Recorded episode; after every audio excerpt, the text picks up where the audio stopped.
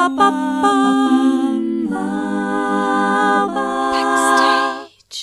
Herzlich willkommen zu Backstage Folge 52. Mein Name ist Leni Bormann und am Telefon habe ich Andi Schreck.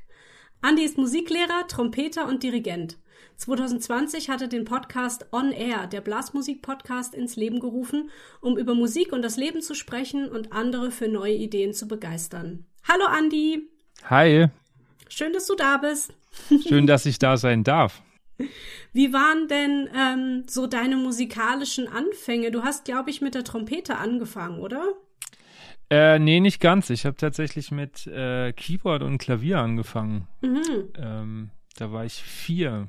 Und die Trompete kam dann erst mit elf dazu, glaube ich. Elf war ich, ja. Ja. Und kannst du dich da irgendwie noch dran erinnern, warum Trompete? Warum Trompete? Ähm, das ist eine gute Frage. Also es gibt ein Video von mir, da bin ich, glaube ich, drei oder so. Da hatte ich schon so eine Plastiktrompete und habe die überall mitgenommen. Und es gibt ein Video, da waren wir, glaube ich, in Südtirol im Urlaub und da hat eine Blaskapelle gespielt und ich spiele tatsächlich eineinhalb Stunden lang mit dieser Plastiktrompete dieses Konzert mit und bin das in meiner eigenen Welt. Süß. Ja. Also ähm, muss man mal, glaube ich, sehen, das ist äh, schon, schon lustig. Also ab da hatte ich anscheinend schon ein Faible für Trompete und dann kam die dann mit elf. Also mein Vater hat früher gespielt und die lag halt rum und so kam das dann, glaube ich. Mhm. Ja. Und was begeistert dich an Blasmusik? Was begeistert mich an Blasmusik? Das ist eine gute Frage, ähm, weil ich glaube, also ich bin halt damit groß geworden. Ich komme komm ja aus Bayern und da ist das ja schon auch ein Teil der Kultur. Mhm. Und Blasmusik im Ganzen ist ja total vielfältig. Also das hat ja alle Facetten von traditionell bis symphonischer Blasmusik bis hin zu, ja, wenn man so will, ist ja Big Band Musik auch 90 Prozent geblasene Musik. Ja, die Vielfalt. Ich finde die Vielfalt total spannend. Ja, cool. Du hast dann ja auch Musik äh, studiert auf Lehramt. Ähm, genau. Da kommen wir auch gleich noch zu. Aber wie, ähm, also gab es für dich irgendwann mal eine Alternative zur Musik oder hast du dann wirklich gesagt, nee, das ist auf jeden Fall mein, mein Berufswunsch? Hm, ich glaube, ganz früher so diese typischen Berufswünsche von kleinen Jungs, so irgendwas mit Dinosauriern und so, aber irgendwann mit elf, zwölf war dann schon irgendwie klar für mich, da gibt's keine Alternative. Also so früh hab, schon, das ist ich, ja toll. Ich glaube schon. Also ich habe relativ früh viel Musik gemacht. Also ich hat, war, glaube ich, mit zwölf war ich schon in der Band, durfte da mitspielen. Und mit 16 habe ich Dirigieren angefangen. Also das war irgendwie schon relativ früh alles in meinem Leben. Und nee, ich wollte nichts anderes machen. Ich glaube, ich kann auch nichts anderes. Wobei du ja jetzt nicht nur äh, Berufsmusiker bist, du hast ja eben auch auf Lehramt studiert. War das genau. dann so ein bisschen sicheres Standbein oder bist du gerne auch Pädagoge, sag ich mal? Ich bin tatsächlich gerne Pädagoge. Das ist ja nicht, also ich habe auch die Erfahrung gemacht, auch aus meiner Schulzeit, dass gerade bei Musikern das ja oft eher gewählt wird. Ich hoffe, ich drehe jetzt keinem zu nahe, ähm, aber dass das doch oft gewählt wird aus Sicherheitsgründen oder Ja, deswegen habe ich auch gerade die Frage so genau. gestellt. Genau. Ja, ja. Ähm, und hatte das auch so ein bisschen, wie gesagt, in meiner Schulzeit erlebt, so, so, so äh, ich glaube, einer meiner Musiklehrer wäre wirklich gerne im Orchester gelandet und war dann doch ein bisschen ja, desillusioniert in der Schule und das ist bei mir aber nicht so. Also ich habe ja auch mit 16, glaube ich, meine ersten Schüler unterrichtet und dann kam eine Jugendkapelle dazu. Also ich habe schon immer gern mit Menschen agiert und mache das heute immer noch sehr gerne. Also mhm. wir klammern die jetzige Zeit einfach mal aus mit Corona, da ist das alles ein bisschen schwieriger, auch in der Schule. Ja. Aber so generell finde ich das total spannend, mit Schülern zu agieren und meine Freude an der Musik zu versuchen ähm, zu vermitteln. Ja, schön. Ähm, du bist am Moment, jetzt habe ich meine Zeile verloren. Genau, du arbeitest am Frauenlob-Gymnasium in Mainz als genau, Musiklehrer richtig. und du gibst auch regelmäßig Workshops und leitest mhm. diverse äh, Chöre, Orchester und so weiter.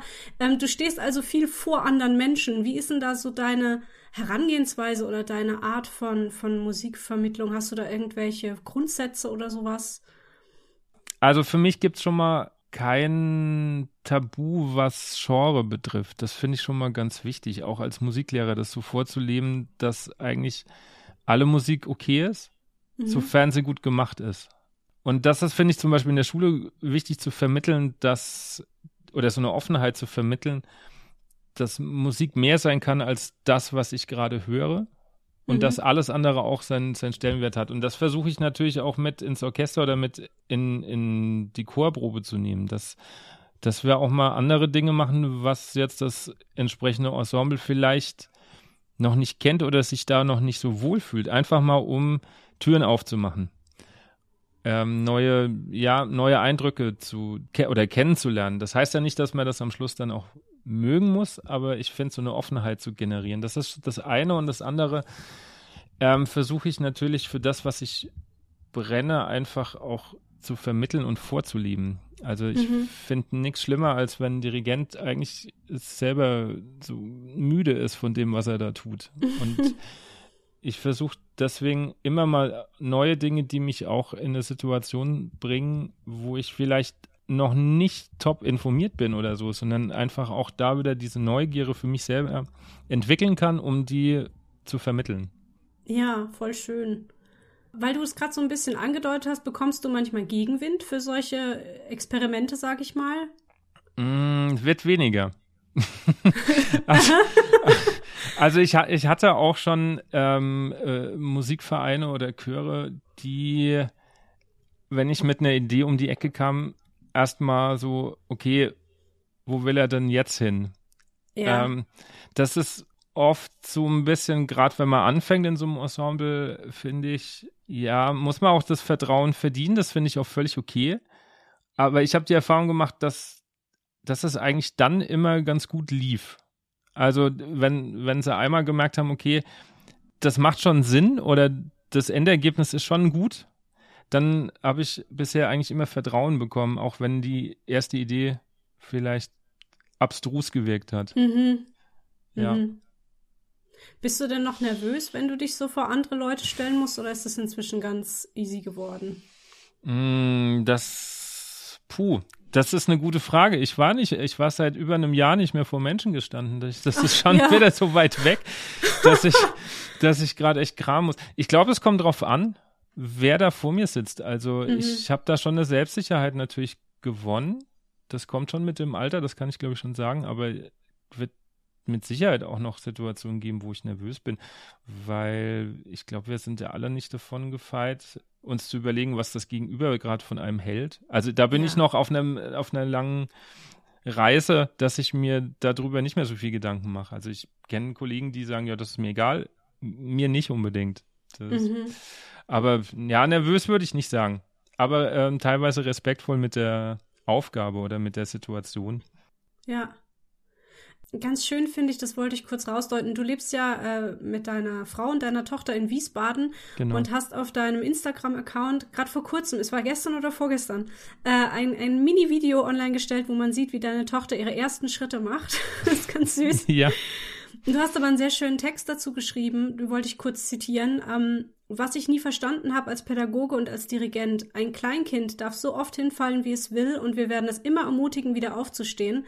Es darf Fehler machen und wir werden alles daran setzen, dass es nicht den Mut verliert. Irgendwann kommt der Bruch und Fehler werden bestraft, sei es durch Noten oder komische Aussagen oder Handlungsweisen. Wieso dürfen wir nicht weiter Fehler machen, um daraus zu lernen? Das finde ich ein ganz spannendes Thema, was du da anstößt. Ist das auch was, was dir, weil du ja auch in einem Schulsystem verankert bist, was dich da so ein bisschen stört, dass du da Noten geben musst? Ja. Oder ja? Def definitiv ja. Mhm. Also vor allen Dingen in meinem Fach. Also ich möchte jetzt gar nicht über andere Fächer urteilen, über, über Naturwissenschaften, ob das Sinn macht oder nicht. Das ist nicht mein Gebiet da wird es andere geben, die da bestimmt pro oder contra sein können. Aber allein aus meiner Warte raus, für mein Fach, finde ich es völligen Quatsch. Und ähm, das verdreht ich auch gern nach außen hin. Also ich habe das jetzt auch schon wieder gemerkt, gerade in der Corona-Zeit, wenn wir versuchen, und da bin ich sehr froh, dass ich an der Schule bin, wo ich jetzt bin, weil wir Musik als ein sehr praktisches Fach verstehen. Mhm und auch da Theorie nicht der Theorie wegen machen, sondern immer nur dann, wenn praktischer Nutzen dahinter steht. Das ist natürlich jetzt doppelt so schwer, weil wir nichts praktisch machen dürfen. Mhm.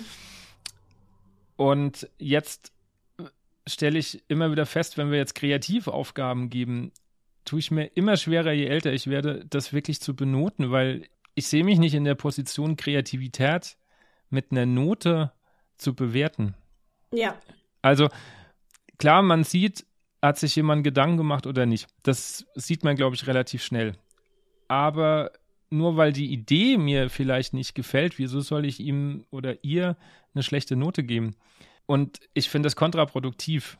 Kreativität lebt ja auch davon, dass es nicht jedem gefällt oder dass man mal irgendwas ausprobiert, um vielleicht dann festzustellen, es war vielleicht nicht der richtige Weg oder es war der richtige Weg, aber es gefällt halt nicht jedem. Und ich tue mir einfach schwer, da Schüler zu, zu bewerten, weil ich den Sinn nicht dahinter verstehe. Ja, da bin ich voll bei dir. Ich kann mich erinnern, dass ich in der Schule äh, Kunstleistungskurs hatte, mhm. in der Oberstufe. Und da bin ich regelmäßig mit meinem Lehrer aneinander geraten, weil der halt immer ganz subjektiv Noten verteilt hat. Weil was hätte er auch anderes machen sollen? Ne? Im Nachhinein genau, denke ja. ich halt ja, irgendwie auch, wahrscheinlich hat ihm das selber auch keinen Spaß gemacht. Damals dachte ich halt, was geht? ja, weil das halt einfach nur, ja, das ist schön. Das, das hat eine schöne Form, 1 plus. Und ah, da, da hast du blau genommen statt schwarz. Das finde ich jetzt nicht so schön, 3 plus. So, hä? Ja, ja, und, und also ich merke das jetzt zum Beispiel in der Oberstufe, wenn es gerade ganz extrem um Interpretation geht. Wenn ich so einen Interpretationsansatz irgendwie nachvollziehen kann, auch wenn das nicht mal meiner ist, dann kann ich nicht hergehen und sagen, ja, nee, das ist ja. nur eine 3.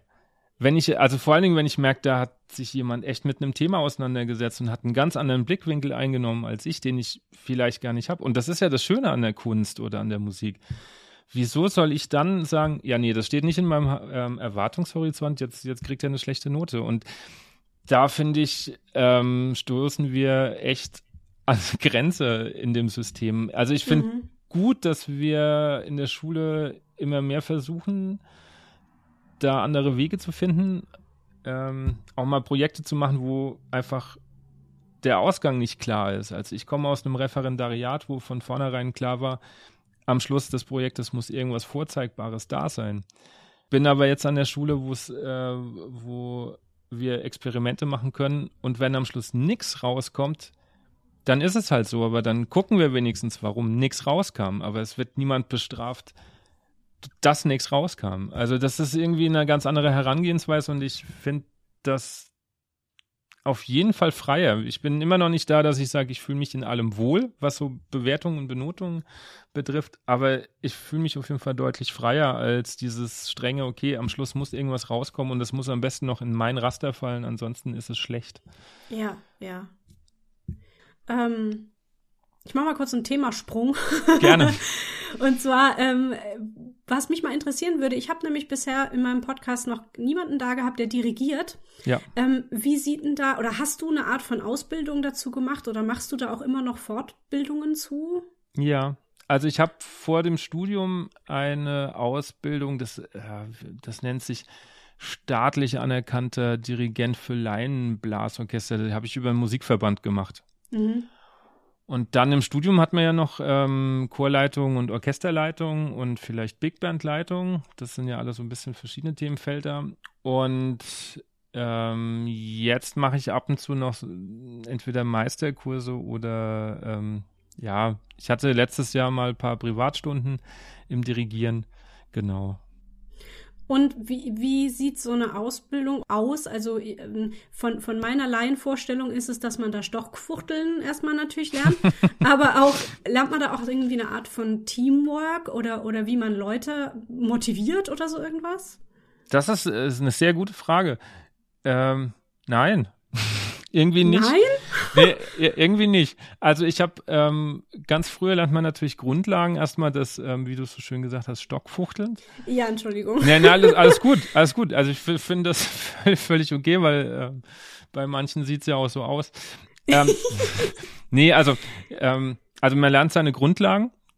Ähm, weil auch dieses, ähm, auch Dirigieren hat ja gewisse Schemata, von dem man natürlich abweichen kann, aber ähm, man sollte natürlich erstmal Grundlagen lernen. Und dann können natürlich noch ganz viele andere Grundlagen, so theoretische Kenntnisse äh, dazu.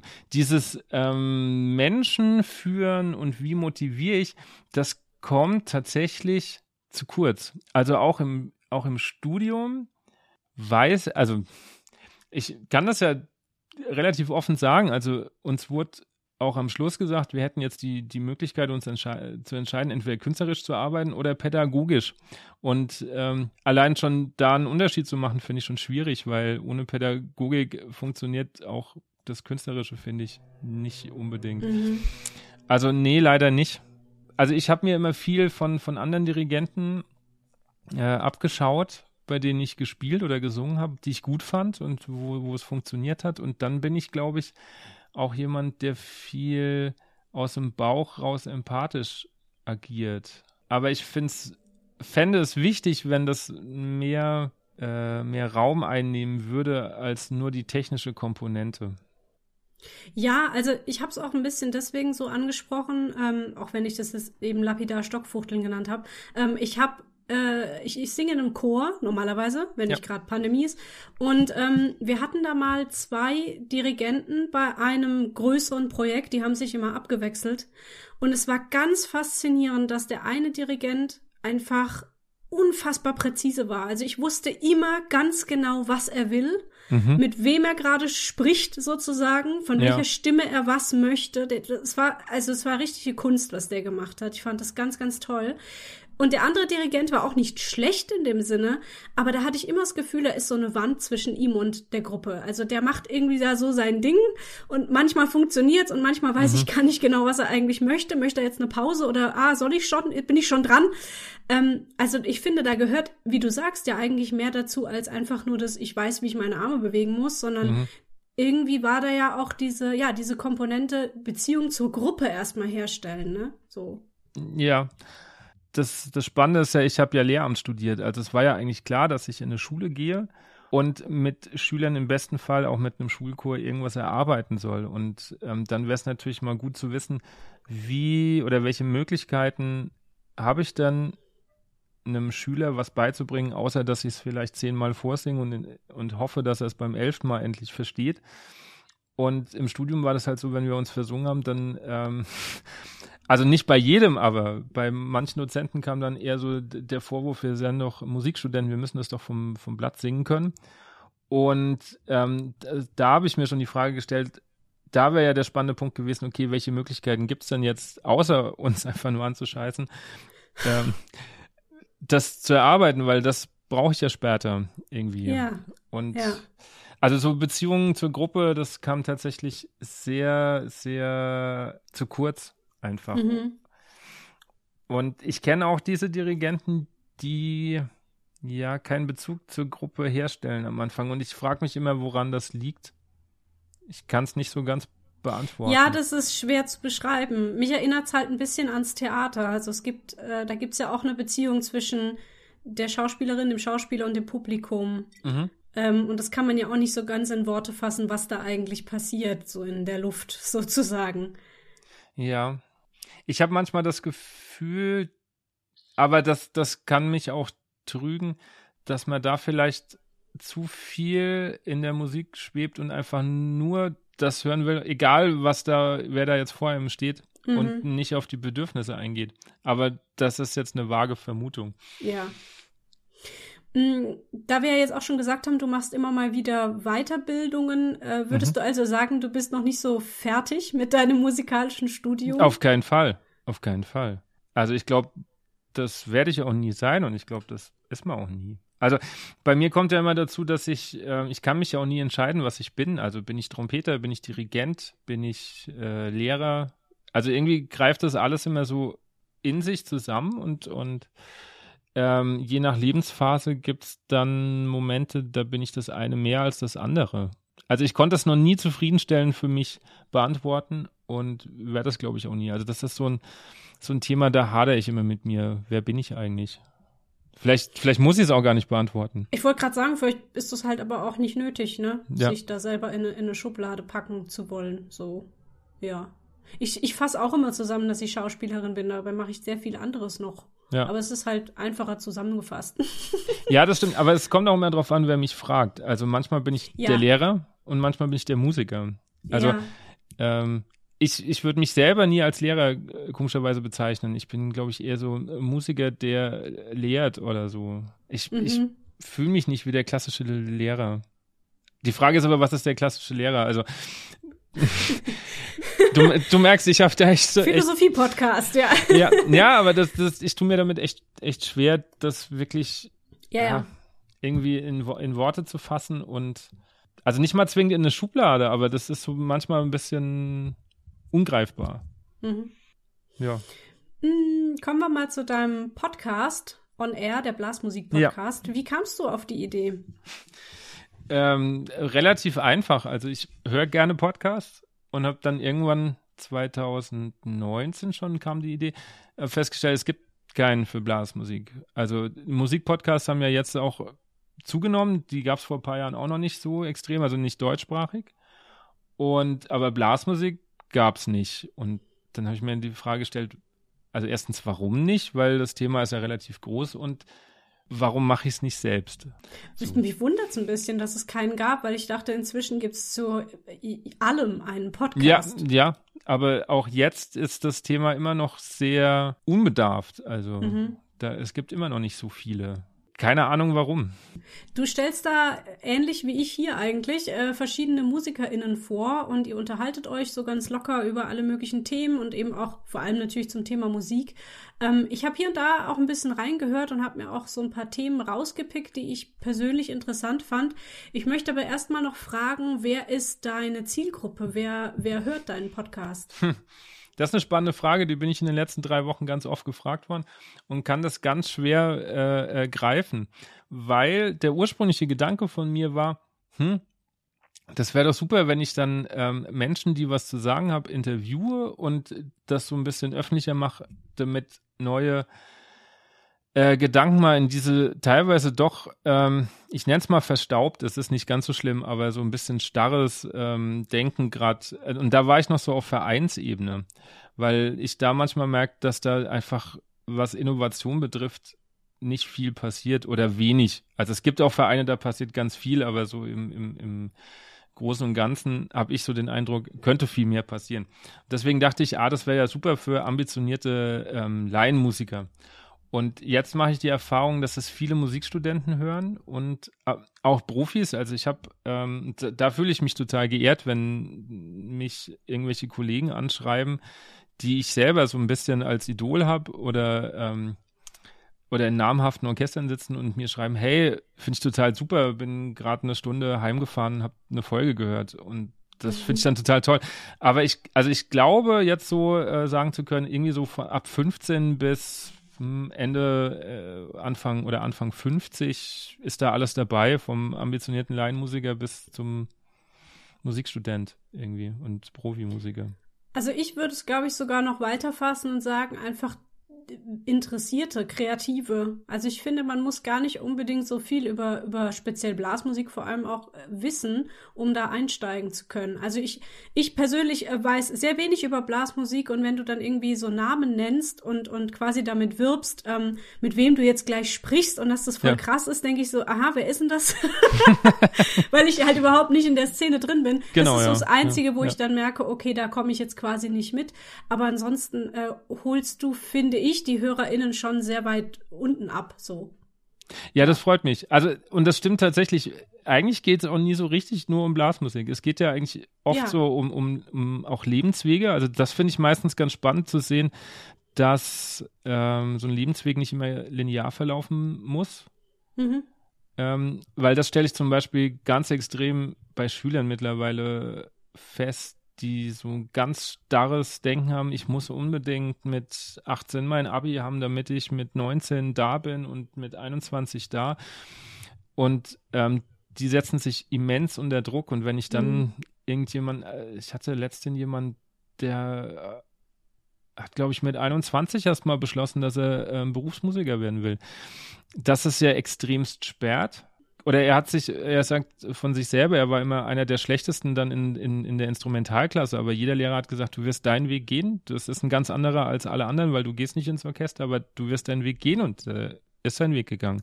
Das finde ich, finde ich doch total motivierend, auch mal zu hören, dass nicht mit 18 schon alles vorbereitet sein muss, sondern es gibt auch 500 andere Wege, um irgendwie glücklich zu werden im Leben. Ja. Und das ist ja völlig egal, ob das Blasmusik ist oder nicht. Deswegen. Ja, ich finde auch immer dieses lückenloser Lebenslauf, das finde ich ein furchtbares Konzept. Also, ja. das, ja, ja, gut, ist ja jetzt schon wieder eigentlich ein anderes Thema. Aber dass jetzt nix. irgendwie so, so ein Wind drum gemacht wird, ähm, dass eventuell dieses Jahr die Abiturprüfungen ausfallen, wo ich denke, ja, natürlich, wir haben gerade eine Pandemie, ja, dann lass dir die doch nächstes Jahr machen. Das ist doch nicht schlimm. Also, ja, okay, gut. Äh, was ich eigentlich noch, nee, was ich eigentlich noch ähm, sagen wollte, weil du jetzt auch gerade meintest, ihr redet eben nicht nur über über klassisch Blasmusik, sondern alles Mögliche. Ein schönes Thema fand ich zum Beispiel in deiner neuesten Folge sprichst du über klassische Musik und Kinder. Ja. Ähm, und erfüllst eigentlich so wunderbar das Klischee, dass du deine eigene Tochter mit äh, klassischer Musik ins Bett begleitest. Ist das ein also Klischee? Ja, schon, natürlich. So, so kriegt man kleine Genies, wenn man den Mozart hm. vorspielt. Ja, ja. naja, das hat einen ganz anderen Hintergrund. Also wir sind im Moment sind wir auch gar nicht mehr ganz so bei, bei klassischer Musik. Also ähm, wir sind ein musikalischer Haushalt. Ich mache das beruflich, meine Frau macht das äh, hobbymäßig. Ah, cool, ja. Und äh, Musik hat einen ganz hohen Stellenwert bei uns. Also es ist eigentlich nie ruhig. Also entweder hören wir viel Musik oder ähm, gerade meine Frau singt sehr viel dann auch daheim schon. Und als unsere Kleine dann zur Welt kam, habe ich einfach mal Musik vorgespielt. So, also eigentlich auch schon, als ähm, die Kleine noch nicht geboren war, also im Bauch. Und mhm. also man weiß es ja, dass, dass äh, Musik auf äh, oder Kinder auf Musik reagieren und wollte einfach mal ausprobieren, wann reagiert denn die Kleine? Und dann habe ich halt verschiedenstes ausprobiert. Und deshalb hat sich halt dann am Anfang, äh, war das viel Klassik. Und das war für mich erstaunlich, wie ein kleines Kind mit zwei, drei Monaten einfach in ihrem Bettchen liegt und nur hört. Also sich nicht bewegt, sondern nur hört. Und lang. Wow.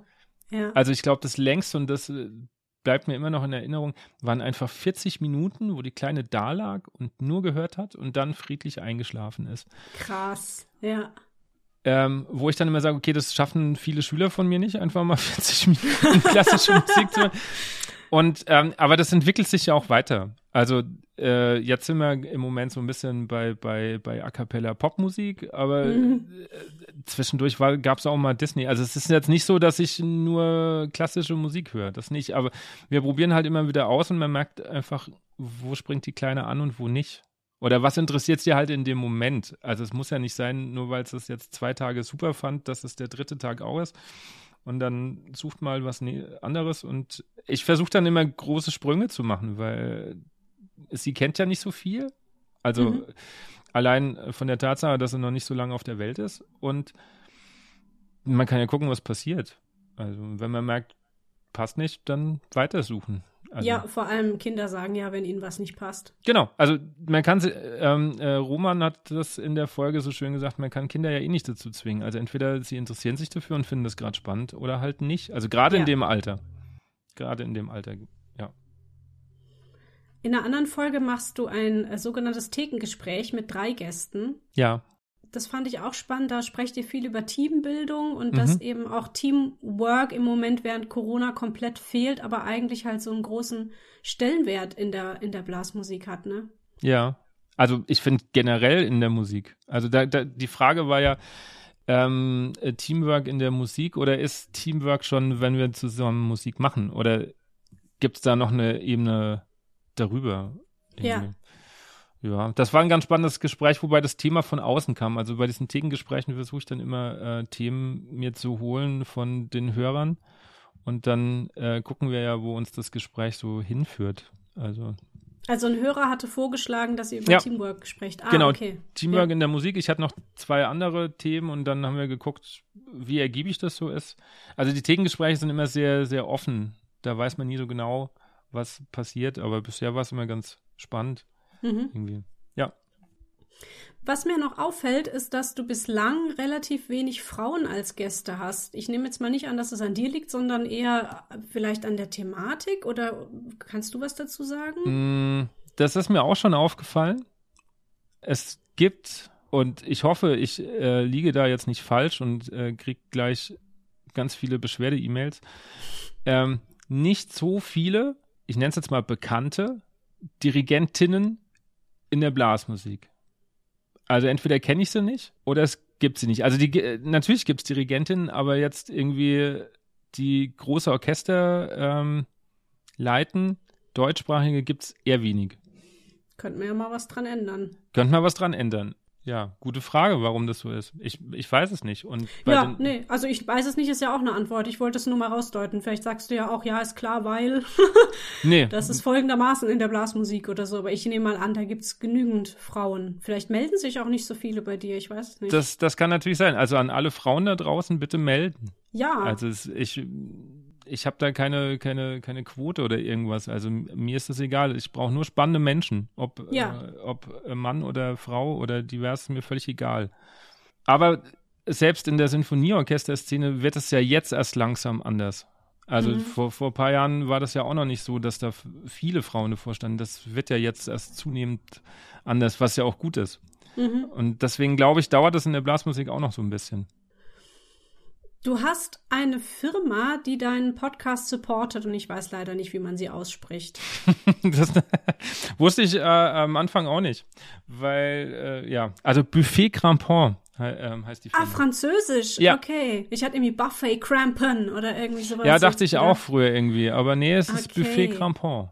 Äh, das ist eine Blasinstrumentenbaufirma mit ganz vielen Unterfirmen, also sowohl im Holz- als auch im Blechblasbereich. Das ist ganz witzig, weil die haben mich angefragt. Uh. Weil die auch die Idee spannend fanden und gesagt haben, okay, es gibt ja noch keinen, dann wollen wir dich ein bisschen unterstützen. Und das Schöne ist, sie, also man könnte natürlich jetzt als Hörer denken, ja, der, der kriegt ja jetzt Geld dafür und so. Also A, ich krieg schon mal kein Geld dafür. Das ist schon mal das Erste. Das, mhm. ähm, und äh, B, machen sie auch keine Vorschriften. Also man könnte ja jetzt denken, okay, ich darf jetzt nur Menschen interviewen, die irgendwie ein Instrument von denen spielen. Äh, nein, ich darf auch andere interviewen. Also das ist völlig äh, egal. Also redaktionell machen sie mir auch keine Vorschriften. Also, Worin besteht denn dann der Support? Darf ich das fragen? Darfst du gerne fragen. Äh, Kontakte. Also ich, ah, ja. Also die haben natürlich auch ihre, ihre ähm, Künstler und das sind teilweise auch so große Künstler, die, an die käme ich jetzt gar nicht ran. Also, mhm. keine Ahnung, irgendein kleiner Test bei den Wiener Philharmonikern, da kann ich eine nette E-Mail schreiben, aber ich glaube, da bin ich einfach ja. zu klein und ähm, über, dann darüber zu laufen, ist das natürlich ähm, deutlich einfacher. Genau, also das ist so ein bisschen geben und nehmen und dann machen wir auch noch mal ein anderes Projekt, wo ich dann moderieren darf und so. Also genau. Also ich würde es auch nicht Sponsoring, sondern eher so Supporter nennen. Das ist vielleicht eher, eher das, was dahinter steckt. Ja. Ähm, ja, bei mir gibt es ja den äh, Stadtverband für Kultur der Stadt Neustadt e.V. Mhm. Das ist die Stadt, in der ich wohne und äh, den nenne ich immer als Förderer weil äh, ich da auch, also ganz ursprünglich habe ich auch ein kleines Sümmchen bekommen, um mir mein Equipment zu holen. Das war mhm. wirklich nicht, nicht viel.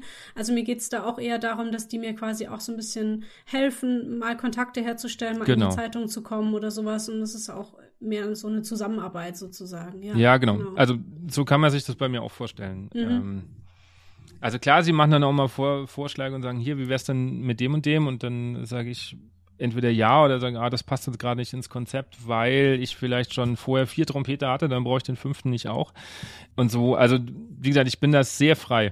Und das war mir auch wichtig. Also ich wollte nie, dass dann irgendwie das Gefühl aufkommt, ja, der macht das nur noch fürs Geld oder ähm, wird da irgendwie gelenkt. Ähm, ich kann zu allem Ja und Nein sagen. Das ist das Schöne daran und äh, möchte mir diese Freiheit auch behalten irgendwie. Ja.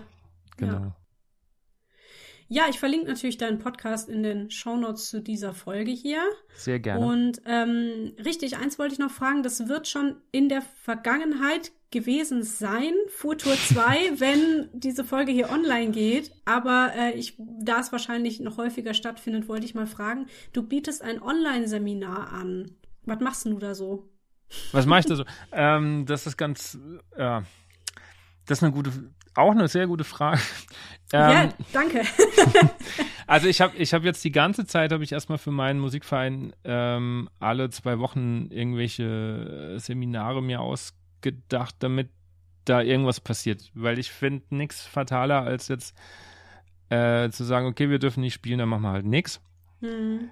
Und man kann die Zeit ja jetzt auch ganz gut nutzen, indem man tatsächlich den Dingen, die schon auch Nutzen haben, mehr Raum gibt, die man aber in der Präsenz nicht machen würde, weil man ja spielen möchte. Sei es irgendwelche Aufnahmen mal zeigen, ähm, in, in irgendwelche Stilistiken näher reinschauen oder einfach mal theoretische Kenntnisse wieder auffrischen. Meistens bleibt da unter dem Jahr gar nicht so viel Zeit, weil dann irgendwie Konzerte ist und dann muss man wieder üben und dann, wenn man anfängt in der Probe plötzlich 40 Minuten über irgendwelche theoretischen Inhalte zu reden, dann merkt man, dass die schon unruhig waren, weil die wollen ja auch spielen. Das ist ja auch mhm. hier, also und so Dinge. Also ich versuche, ähm, habe jetzt die letzten Wochen immer versucht, irgendwelche Stilistiken mir rauszugreifen oder thematische Dinge. Ich glaube, in der letzten Zeit waren das zum Beispiel ähm, englische Brassbands. Was kann man davon vielleicht in unser ähm, symphonisches Blasorchester im, im, im allgemeinen Sinne übernehmen? Also was kann man daraus lernen von der Spielart? Dadurch, dass ich selber in der Brassband spiele, ist es natürlich äh, leichter für mich da zu, zu ähm, ja, argumentieren oder das rauszuarbeiten. Also so, so Dinge mache ich. Und jetzt gebe ich für einen Verband irgendeine ähm, ja, eine stilistische, äh, so einen stilistischen Online-Workshop, der hoffentlich dann noch in Präsenz stattfinden wird oder vielleicht schon sein gewesen wird, wenn die Folge online war. Okay, ja gut. Ähm, ja, du hast auch noch eine Website, du bist auf Instagram unterwegs, auf Facebook, glaube ich auch. Ja. Oder? Ja. Ja, aber nur als persönliches Profil. Es gibt eine Seite von mir, kann ich gleich dazu sagen, die ist aber gehackt worden. Das ist, ähm, ja, ich krieg die nicht weg. Also da findet man ganz äh, krude Werbung, die ist nicht von mir. Ach scheiße, kannst du da gar nichts machen? Mm, nee, ich habe die jetzt schon ein paar Mal gemeldet und ich habe auch schon ein paar Freunden gesagt, dass die die melden sollen, aber ich krieg die irgendwie noch nicht weg. Und ja, toll. Ja. Dann verlinke ich die mal nicht. Nee, bitte, bitte nicht. Also das ist, ja. das ist echt doof gelaufen. Also auch der, der Hacker kann da, glaube ich, gerade nicht weiter. Wir befinden uns in so einem Schwebezustand. Mhm. Ähm, bisschen kompliziert, ich komme da nicht ran und ich krieg sie nicht weg. So. Okay, lassen wir weg. Ähm, aber ja. Instagram bist du ja aktiv. Genau. genau. Da findet man dann auch immer deinen dein Podcast, ja. Genau. Was sind denn jetzt so aktuelle Projekte oder Pläne von dir? Was, puh, ähm, ich hoffe, dass ich bald mal wieder vor Menschen stehen darf. Das wäre ja. schön.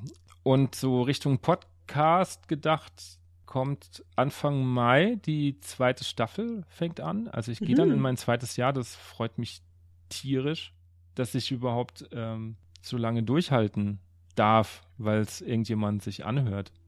Ich, Geht mir auch so, ja. Du bist jetzt, ja. du, die 52. Folge hast du gesagt, gell? Äh, genau, du bist die 52. Ähm, ja, das ist auch für mich total krass. Also, dass ich so lange das schon machen darf und auch noch sehr viele in der Pipeline habe. Also, das ist ganz toll. Wann hast du konkret angefangen? Ähm, Im Februar 2019. Ähm, und das fing bei mir noch sehr lokal an mit ja. äh, KünstlerInnen aus meinem Umfeld so mhm. und ist eigentlich erst ein Jahr später auf einmal so größer geworden. Und so seit 2020 habe ich eben Leute aus ganz Deutschland eigentlich dabei. Cool. Ja. Mhm. Das ist cool, ja. Ja, ich habe mir, ähm, ich glaube, so drei Jahre gegeben, weil ich mir gedacht habe, okay, das braucht eh seine Zeit. Ähm, Bis, was ist dann in drei Jahren? Naja, um mir die Hör Hörerzahlen anzugucken. Also wenn ich so. ähm, nach drei Jahren immer noch bei 20 Hörern wäre, hätte ich wahrscheinlich gesagt, nee, mach ich nicht mehr. Echt? Ich weiß es nicht, keine Ahnung, aber ich, man muss, also ich, ich finde, man muss sich ja auch irgendein Ziel setzen. So. Vielleicht, vielleicht hätte ich, also ich habe ja unglaublich viel Spaß dran an, an dem Podcast. Das Einzige, was mich nervt, aber das kennst du wahrscheinlich, ist Schneiden. Nö, finde ich gar nicht so schlimm. Echt nicht? Also, Nö. ich finde es halt mega aufwendig. Die, die Zeit fehlt mir so ein bisschen. Mhm. Wenn ich das irgendwie noch. Ähm, vielleicht bin ich da auch einfach nur uneffektiv. Das kann natürlich auch sein. Aber ähm, ja, vielleicht würde ich es trotzdem auch nur für 20 Leute machen, weil ich mega Spaß dran habe und ganz tolle Menschen kennenlernen darf. Also ich weiß es nicht, aber ich hatte mir so am Anfang mal gedacht, ich gucke mir mal nach äh, drei Jahren so die Zahlen an und dann entscheide ich. Also ich bin jetzt schon an einem, an einem Punkt, wo ich sage, okay, ich bin vollkommen zufrieden und total dankbar. Also eigentlich kann ich diese drei Jahresfrist äh, jetzt schon streichen irgendwie. Ja, voll geil. Ja. Also genau, also die zweite Staffel kommt. Es soll äh, eventuell noch ein äh, äh Blog kommen von mhm.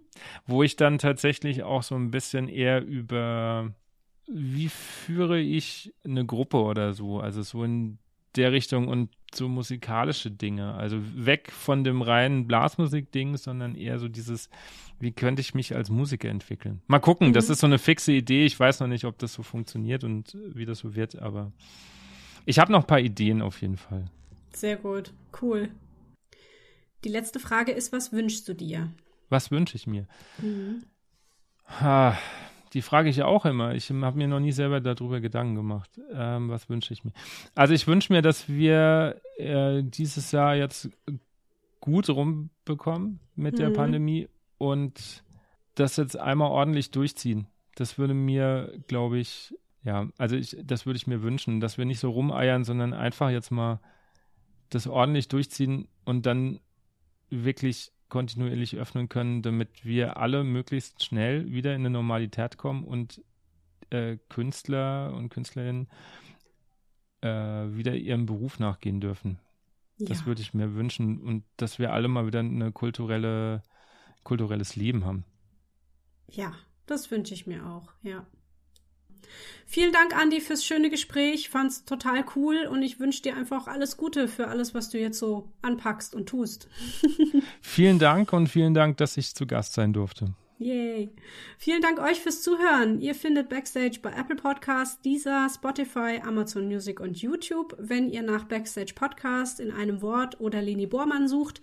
In den Show Notes findet ihr auch immer den RSS-Feed und den Link zum Blog. Und wie immer freue ich mich über Feedback, Bewertungen und das Weitererzählen, wenn euch denn dieser Podcast gefällt. Wenn ihr euch selbst mal vorstellen möchtet hier im Podcast, dann schreibt mir eine E-Mail an backstagepodcast.gmx.de und dann hören wir uns hoffentlich bald zu einer neuen Folge mit einem neuen Gast wieder. Tschüss! Tschüss!